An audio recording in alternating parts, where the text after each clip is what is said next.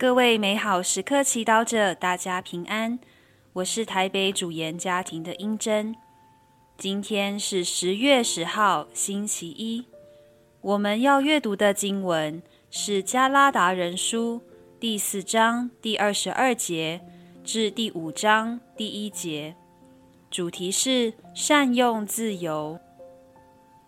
弟兄们，法律曾记载说，亚巴郎有两个儿子，一个生于婢女，一个生于自由的妇人。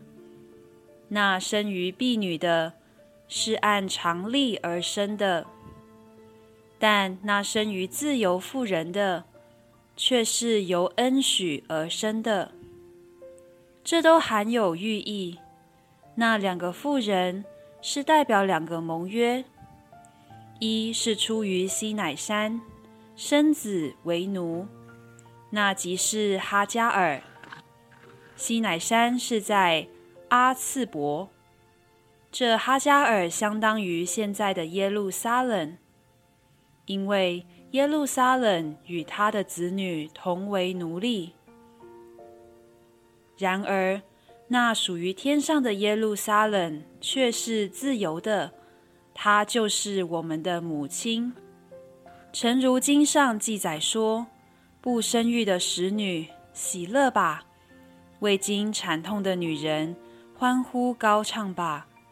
因为被弃者的子女，比有夫者的子女还多。”弟兄们，你们像伊撒格一样，是恩许的子女，但是，先前那按常例而生的，怎样迫害了那按神恩而生的？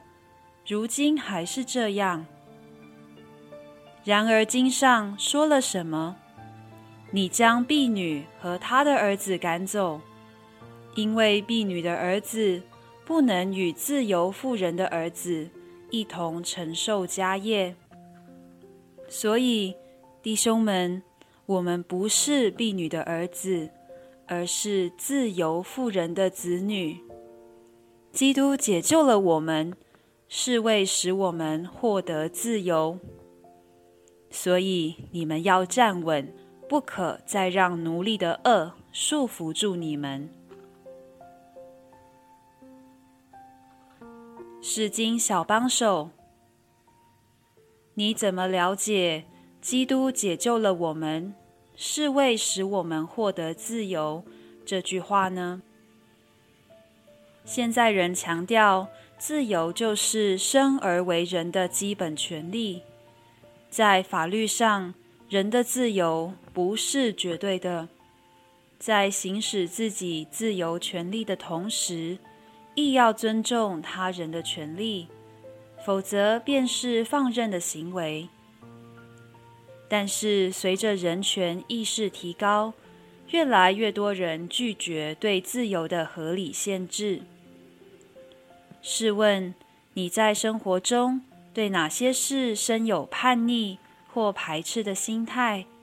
觉得它限制了你的自由，阻止你发挥自己？这些经验让你内在涌出什么样的情绪？是生气？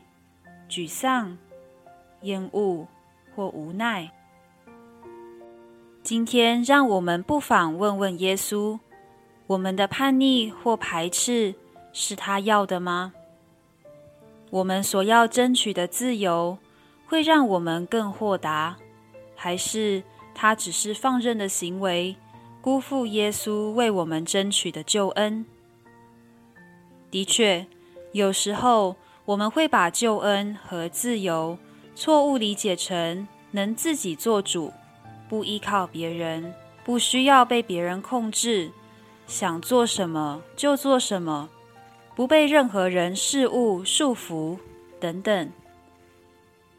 因此，当我们被病痛缠身、行动不便时，当我们有义务必须完成、被迫牺牲个人的计划时，当我们得服从掌上，接受自己不认同的决定时，我们似乎就失去了自由和救恩。但是，耶稣十字架上的救恩却告诉我们，真正的自由不在于外在不被限制，而是内在的自由。在十字架上，耶稣没有外在的自由，但他的美善宽仁却不被恶劣的环境绑架，反而他选择继续爱，继续原谅。继续抱有希望，而这才是真正最伟大的自由。品尝圣言，基督解救了我们，是为使我们获得自由。你不可再让奴隶的恶束缚住你。活出圣言，若耶稣已给我自由。我选择做的事，是否让自己和他人的生命变得更好呢？全心祈祷，耶稣，请帮助我，不要辜负你为我付出的牺牲，选择善用我的自由。阿门。祝福各位美好时刻祈祷者，今天活在天主圣言的光照之下。我们明天见。拜拜。